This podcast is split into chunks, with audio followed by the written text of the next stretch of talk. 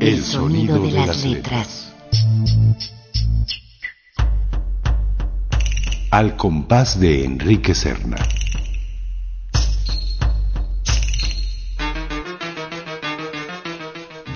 Mente del escritor a la página del sonido.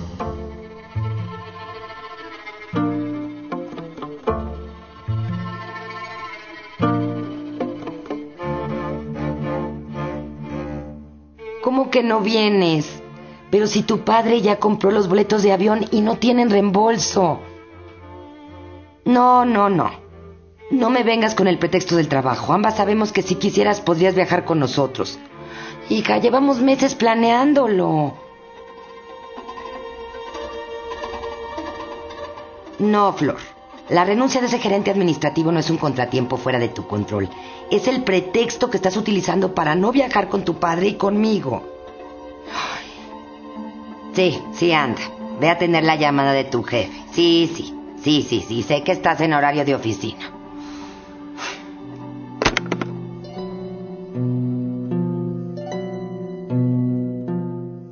Mirella se sintió más ofendida por la forma en la que Flor, su hija, había concluido su conversación que por su negativa a acompañarles al viaje. Le había dejado claro que había dicho la última palabra y no aceptaría ningún chantaje sentimental. De unos años para acá, Flor la trataba como si fuera una vendedora impertinente o algo peor, una limosnera de su compañía. Flor no necesitaba trabajar para vivir ni había tenido nunca problemas para tomarse vacaciones en cualquier época del año.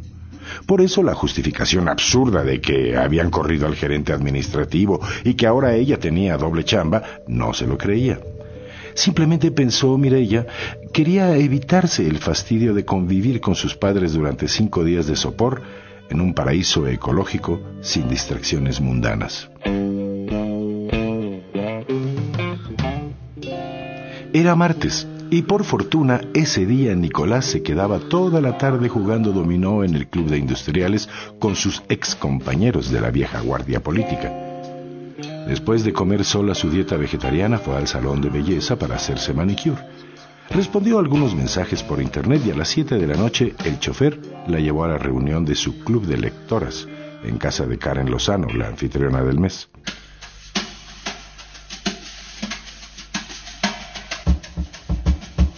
No se las daba de culta porque tenía una deplorable facilidad para olvidar títulos y nombres de autores, y jamás había podido hincarle el diente a las novelas difíciles de Saramago o de Salman Rushdie. Pero devoraba los clásicos del siglo XIX, los bestsellers de moda, las biografías de mujeres famosas, y en las reuniones se distinguía por ser una de las lectoras más lúcidas. Regresó a casa al cuarto para la una de la mañana, un poco sobreexcitada por la ingesta de café. Desde el dintel de la alcoba escuchó roncar a Nicolás, que una vez más se había quedado dormido con la ropa puesta en posición transversal, chorreando baba por los belfos colgantes. Cuando no se iba de francachela con los amigos del dominó, prolongaba hasta la medianoche los coñacs de la sobremesa. El caso era que siempre llegaba trastabillando a la cama. Con una paciencia de santa le quitó los zapatos sin perturbar su sueño. Le aflojó el cinturón, le zafó la corbata del cuello y lo empujó suavemente al lado izquierdo de la cama. Repetía la misma faena dos o tres veces por semana, al grado de considerarla parte de sus quehaceres domésticos como regar las azaleas del jardín o ir de compras al súper. Pero esa noche, herida por el desaire de su hija, Flor, se avergonzó más que nunca de su abnegación servil, pues comprendió que su hija no solo quería evitar a Nicolás, también la despreciaba a ella por ser una mujercita genuflexa, indigna, consustanciada con la pestilencia. Pensará que me merezco tener un marido así, que somos tal para cual, Y quizás tenga razón, en el fondo soy masoquista. Odio a este bulto apestoso, pero me sentiría huérfana si no durmiera con él.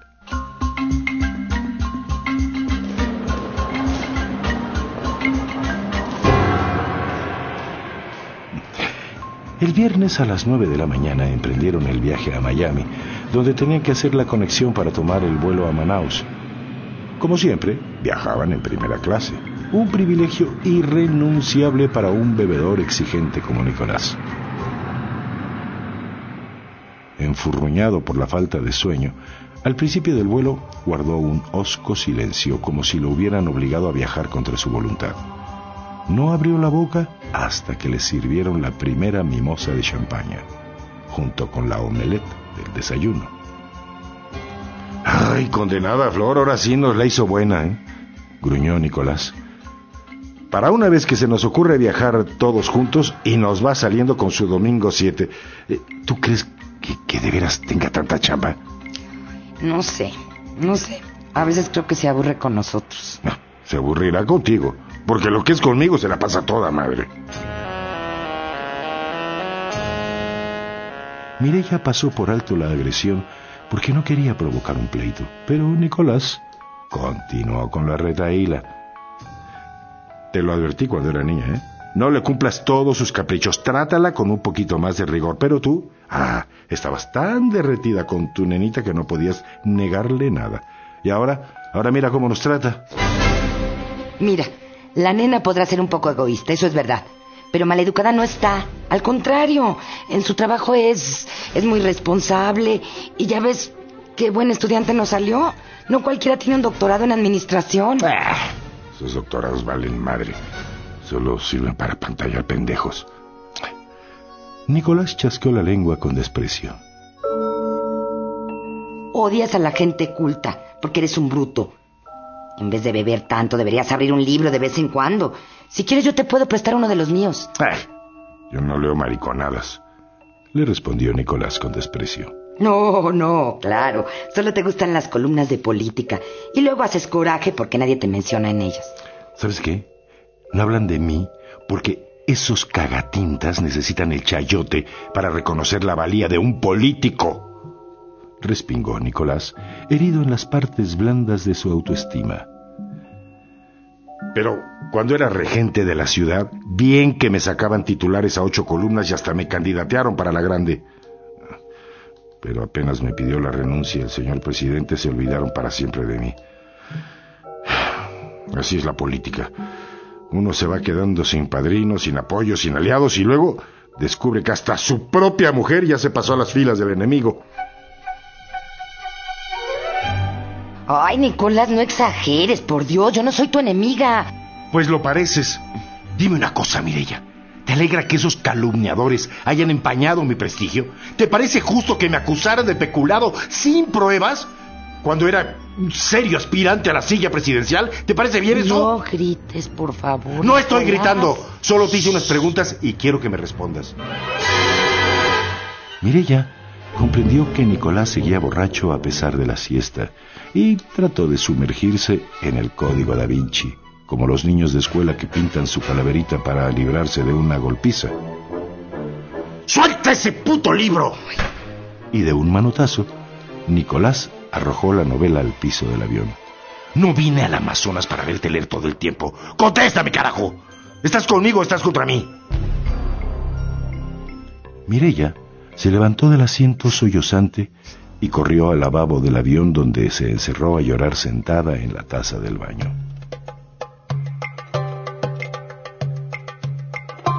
Horas más tarde bajaron del avión, cada quien por su lado, y en el pasillo que los condujo a la sala de migración, Nicolás vino a su encuentro muy compungido. Después de haber mostrado su pasaporte, Nicolás le dio alcance en la banda de equipaje y trató de retenerla. Eh, espérate, ¿a dónde vas? Le preguntó en un tono conciliador. A comprarme un boleto de regreso. No quiero volver a verte. Llegando a México me largo a vivir con mi hermana. Pero Mirella tuvo que contener su furia y sus deseos de regresar a México. A esa hora, en ese incipiente aeropuerto, los mostradores de las líneas aéreas se encontraban cerrados.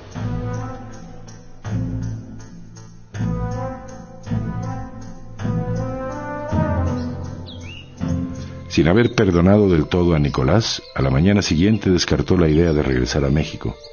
Mm. Ya que estaba en la selva, le sacaría jugo al viaje. Tenían programado un recorrido por la capital de la Amazonia antes de tomar a las cuatro en punto el barco que los llevaría a recorrer el río más caudaloso del mundo. Junto con un rebaño de turistas de diversas nacionalidades, subieron a un risueño autobús sin ventanas pintado de vivos colores.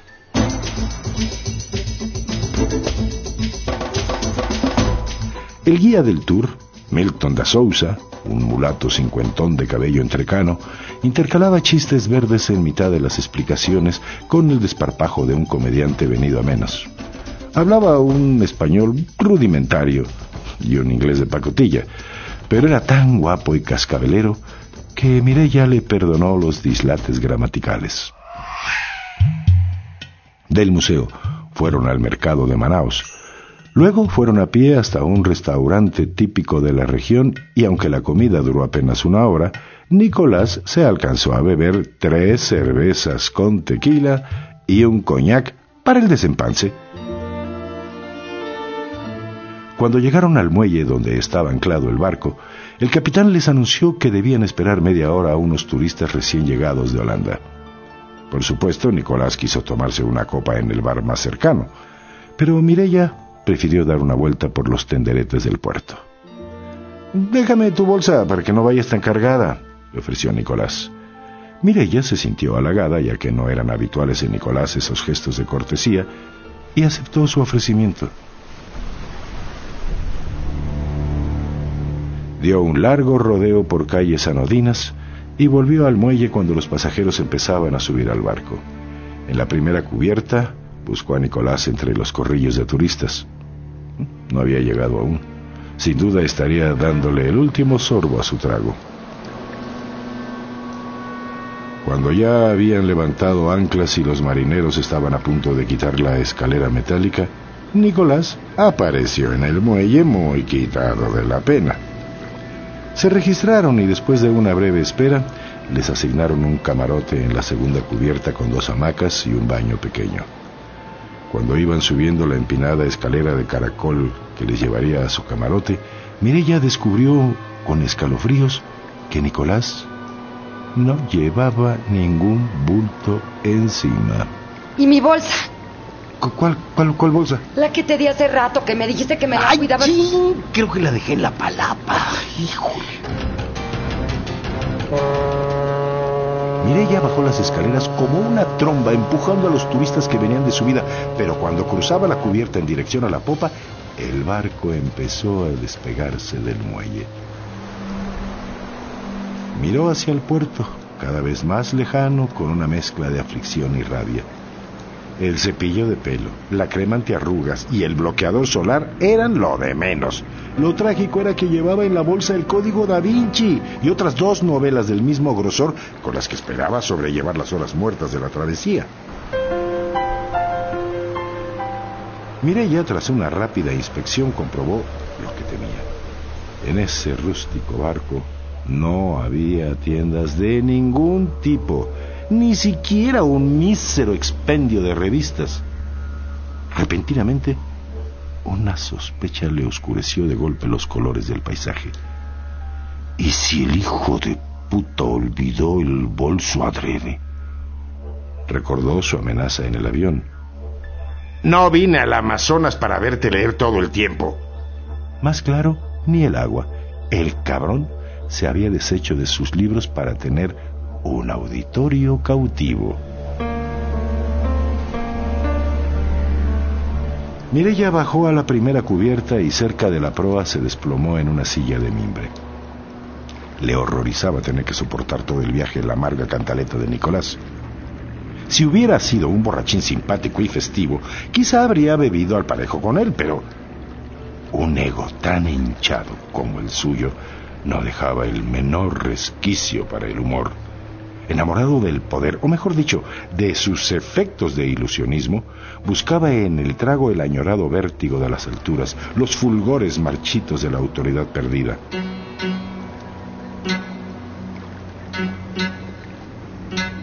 Para esa clase de hombres, el amor era solo un breve interludio en su apasionado idilio consigo mismo. Ah, Dios, si hubiera tenido coraje para mandarlo a la mierda 15 o 20 años atrás. ¿Por qué se aferró a su miserable estabilidad de señora burguesa?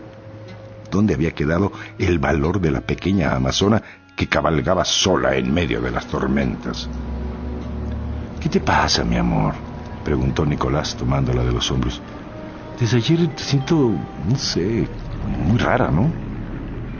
Hubiera querido mentarle la madre pero con cuatro días de navegación por delante, no quiso tensar los ánimos.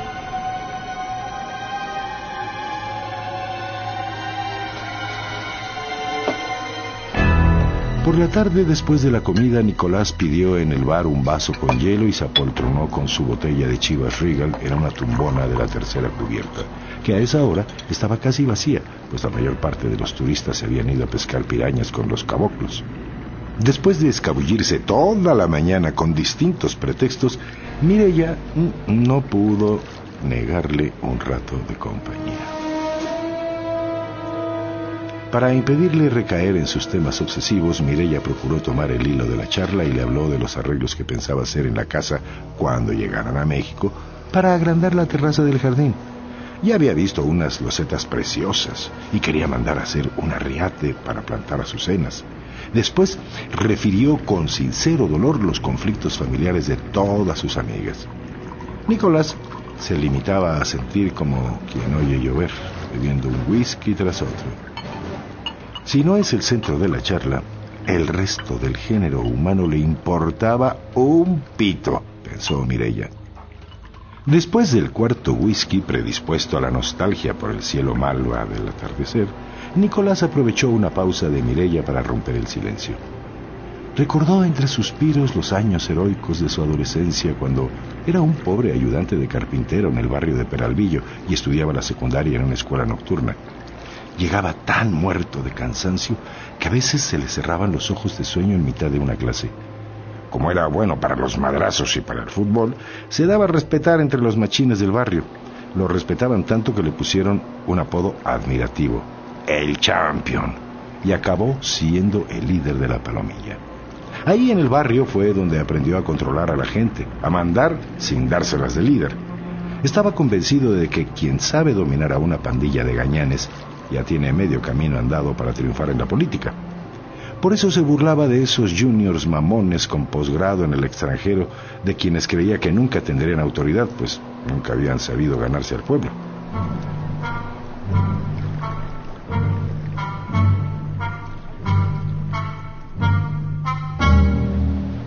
Mirella entornó los ojos aburrida hasta la náusea de ese conmovedor relato que nunca podía faltar en la etapa sentimental de su borrachera. Pero como Nicolás no llevaba la cuenta de sus repeticiones, debía creer que se lo estaba contando por primera vez y pensar que a esas horas hubiera podido estar muy tranquila leyendo en la hamaca.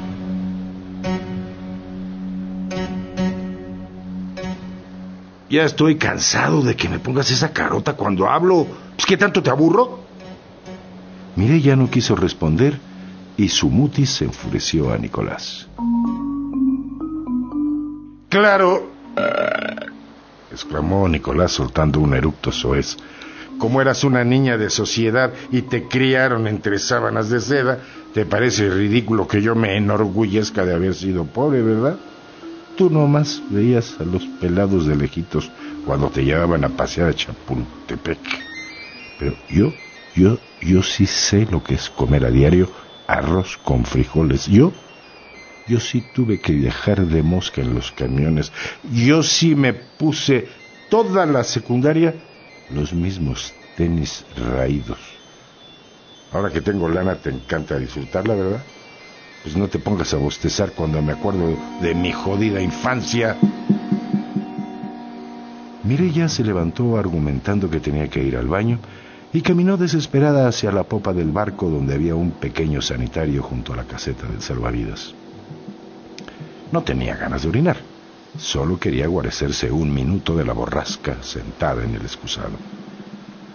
La miseria espiritual de Nicolás ya era un cáncer incurable.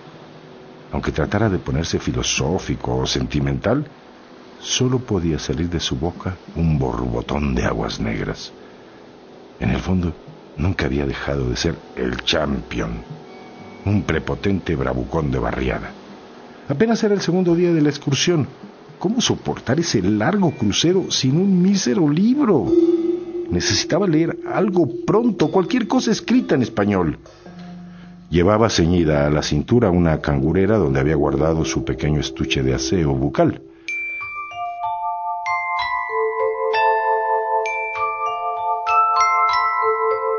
En busca de paz interior, sacó la pasta de dientes y se puso a leer la fórmula del reverso. Contiene sorbitol, monofosfato de flúor y cristales refrescantes elaborados con hidroxilmetilcelulosa.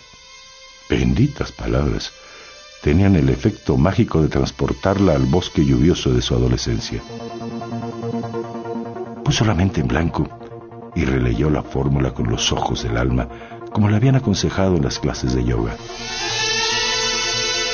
Sorbitol, monofosfato de flúor, cristales refrescantes de hidroxilmetilcelulosa. Parecía un mantra oriental dictado por una voz subterránea.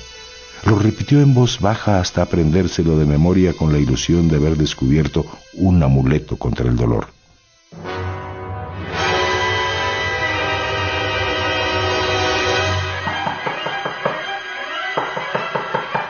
Ya te tardaste mucho. ¿Vas a salir o te estás haciendo pendeja? Vociferó Nicolás mientras golpeaba la puerta del baño.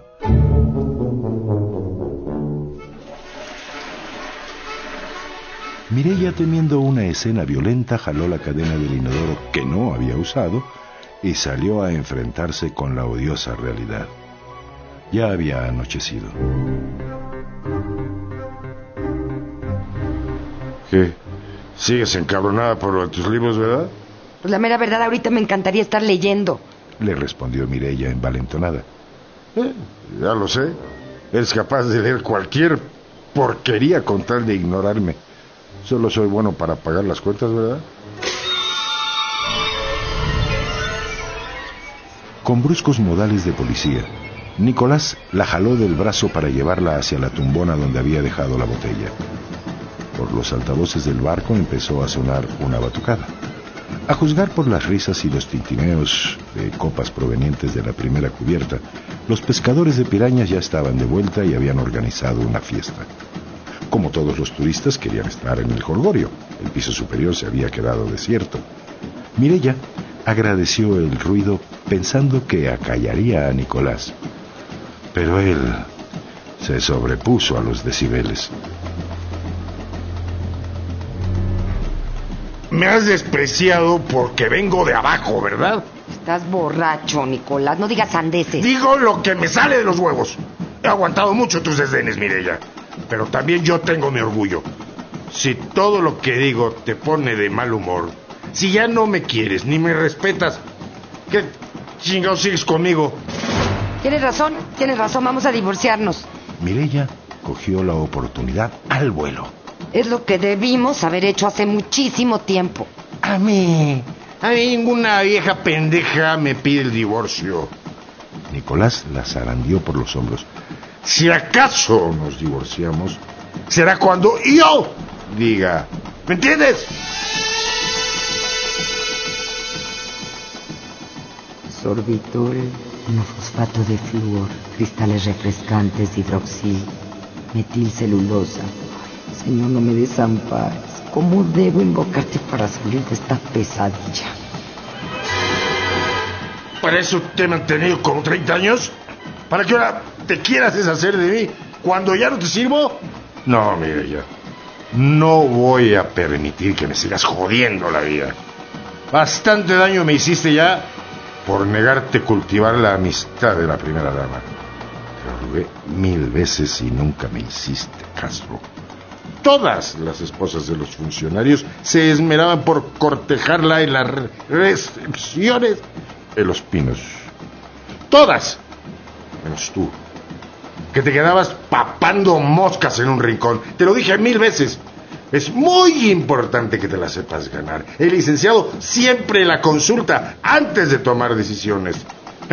Pero como apenas le dirigías la palabra, doña Paloma debe de haber pensado que eras una engreída. Esas viejas encopetadas no soportan un desaire. Estoy seguro de que su mala opinión de ti dispuso a su marido en mi contra. Estás delirando, Nico. Ahora va a resultar que yo te arruiné la carrera. te la arruinaste tú solo con tus trampas. Ríete, cabrón. Ríete de mi desgracia, cabrona. Nicolás la abofeteó con el dorso de la mano y Mirella dio un traspié que la acercó peligrosamente al barandal de la cubierta. Siempre te ha gustado verme sufrir y no puedes negarlo, para que lo sepas. Ayer por la tarde me hice el dormido cuando entraste al camarote y con el rabillo del ojo te vi sacar el repelente de mi maleta. ¿Se puede saber qué señor hiciste con él? Desapareció por arte de magia, igual que mis libros. Mirella le devolvió la bofetada. Confiésalo, hijo de puta. Querías toda mi atención para ti. Confiesa. Nicolás se sobó la mejilla perplejo. Estás loca. ¿Cómo puedes pensar que yo... Y en un arranque de cólera intentó estrangularla. Por instinto de supervivencia, Mirella le dio un rodillazo en los huevos que lo obligó a aflojarle las tenazas del cuello. Después de un breve forcejeo con intercambio de injurias, aprovechó la debilidad de su marido para estrellarle en el cráneo la botella de whisky. Estaba fuera de combate, pero mañana se levantaría con ganas de hablar. No, mi cielo, que te oiga tu puta madre. Y de un empellón lo arrojó contra el barandal. Nicolás se tambaleó un momento con los ojos en blanco. No tuvo fuerzas para asirse al travesaño de madera y cayó por la borda con un gesto de azoro infantil. A la luz del reflector intermitente del barco que iluminaba el río dando vueltas en círculo, Mirella alcanzó a verlo bracear contra la corriente antes de hundir la cabeza en las aguas.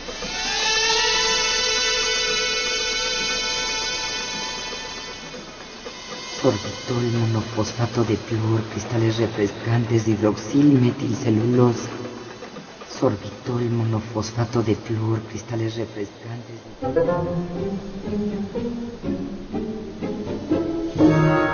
Lo correcto hubiera sido llamar al salvavidas, pero ¿acaso quería estropear ese ajuste de cuentas? no estaba arrepentida, ni siquiera triste, solo un poco asustada de sí misma. Esperó en el barandal segura de que los oficiales del barco subirían enseguida a detenerla. Pero abajo la fiesta estaba en su apogeo y al parecer nadie había notado la zambullida de Nicolás. Recogió deprisa los restos de la botella rota y los arrojó por la borda.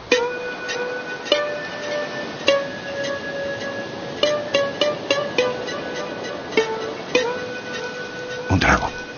Necesitaba beber algo allá abajo y mezclarse en la fiesta como, como si nada hubiera ocurrido.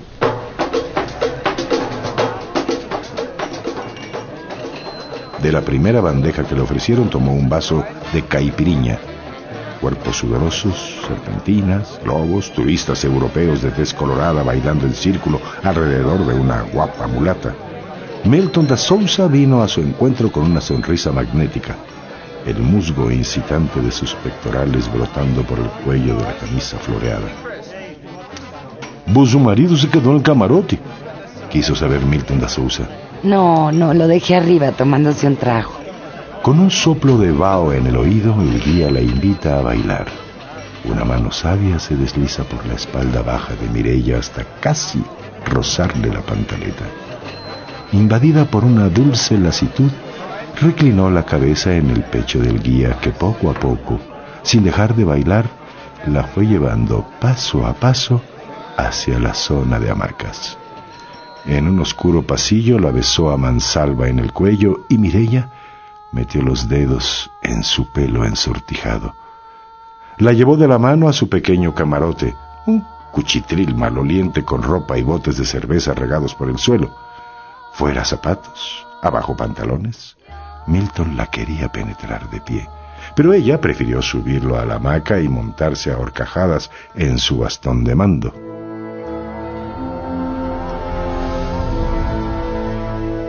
¿Estás contenta, Flor? Hija, puta y asesina en la misma noche.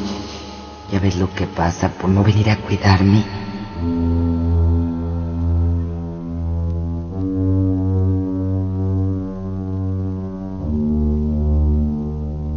A la mañana siguiente, consternada, Mireya notificó al capitán Guimaraes la desaparición de su esposo, a quien había visto por última vez en la tercera cubierta bebiendo whisky en una tumbona. Ella se fue a dormir porque estaba muerta de sueño, explicó, y Nicolás dijo que la alcanzaría más tarde en el camarote, pero al despertar había descubierto que nunca llegó a dormir. Como su esposo tomaba mucho, temía que le hubiera ocurrido un accidente.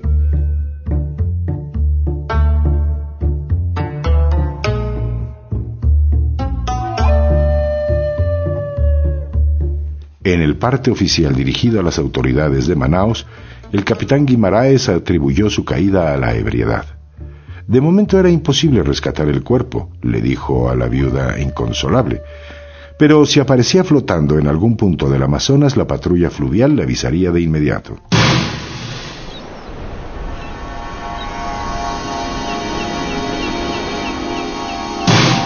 Después de la ceremonia fúnebre en la tercera cubierta, en la que participaron todos los viajeros del barco, Mireya fletó una lancha para volver sola a Manaos. Desde ahí telefoneó a Flor para darle la infausta noticia. A pesar de su quebranto emocional, Mireya tuvo la íntima certeza de haberle quitado un peso de encima. Se quedó una semana en el hotel Salimoes hasta que los oficiales le entregaron un saco de huesos.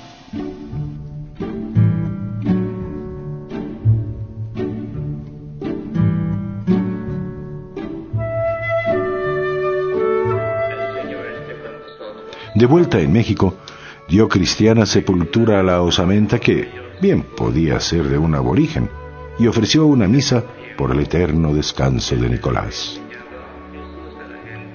El comité ejecutivo del PRI publicó una esquela en los principales diarios del país y envió una corona de crisantemos que Mireya mandó colocar sobre el ataúd junto a la foto del difunto.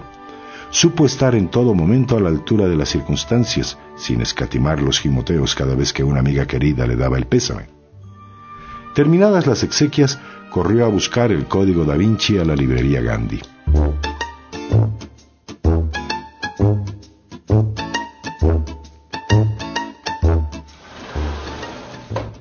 Para desvanecer el tufo alcohólico de Nicolás, que se había quedado impregnado a la colcha y a las cortinas del cuarto, Abrió de par en par las puertas del balcón y se apoltronó en la cama en bata y pantuflas, la novela abierta en el punto donde la había dejado. Las primeras páginas la dejaron indiferente, pero quizá necesitaba más concentración para volverse a enganchar en la trama. Seis capítulos después, en mitad de un episodio torpemente metido con calzador para provocar un falso suspenso, la novela se le cayó de las manos.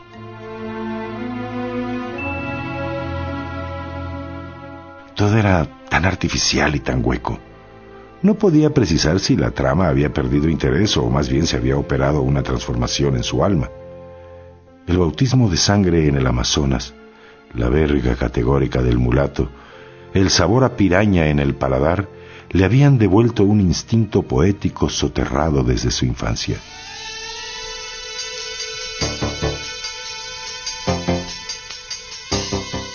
Ahora leía con otros ojos, los ojos de la amazona infantil que galopaba entre los relámpagos. Y esa niña exigía personajes complejos, pasiones reales, iluminaciones fuertes. Para evitarse nuevas decepciones, de ahora en adelante pediría a sus contertulias que tuvieran más cuidado al escoger sus lecturas. Cuando buscaba otro libro en la biblioteca sonó el teléfono. Era Flor que había salido temprano de la oficina y la invitaba a salir de compras. Ay, no puedo, mi amor. Tengo que ir al notario para arreglar todo lo de la sucesión testamentaria.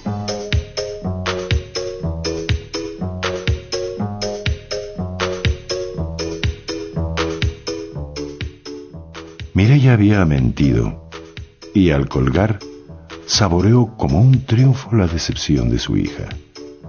Al diablo con sus deberes de buena madre. Tenía cita con Rutilio, el jardinero, a quien pensaba seducir esa tarde.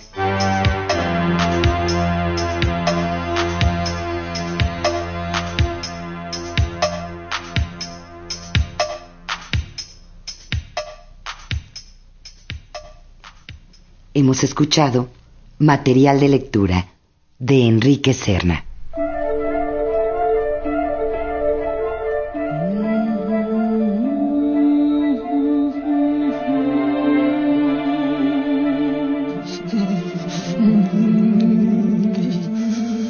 El sonido de las letras. De la mente del escritor a la página del sonido.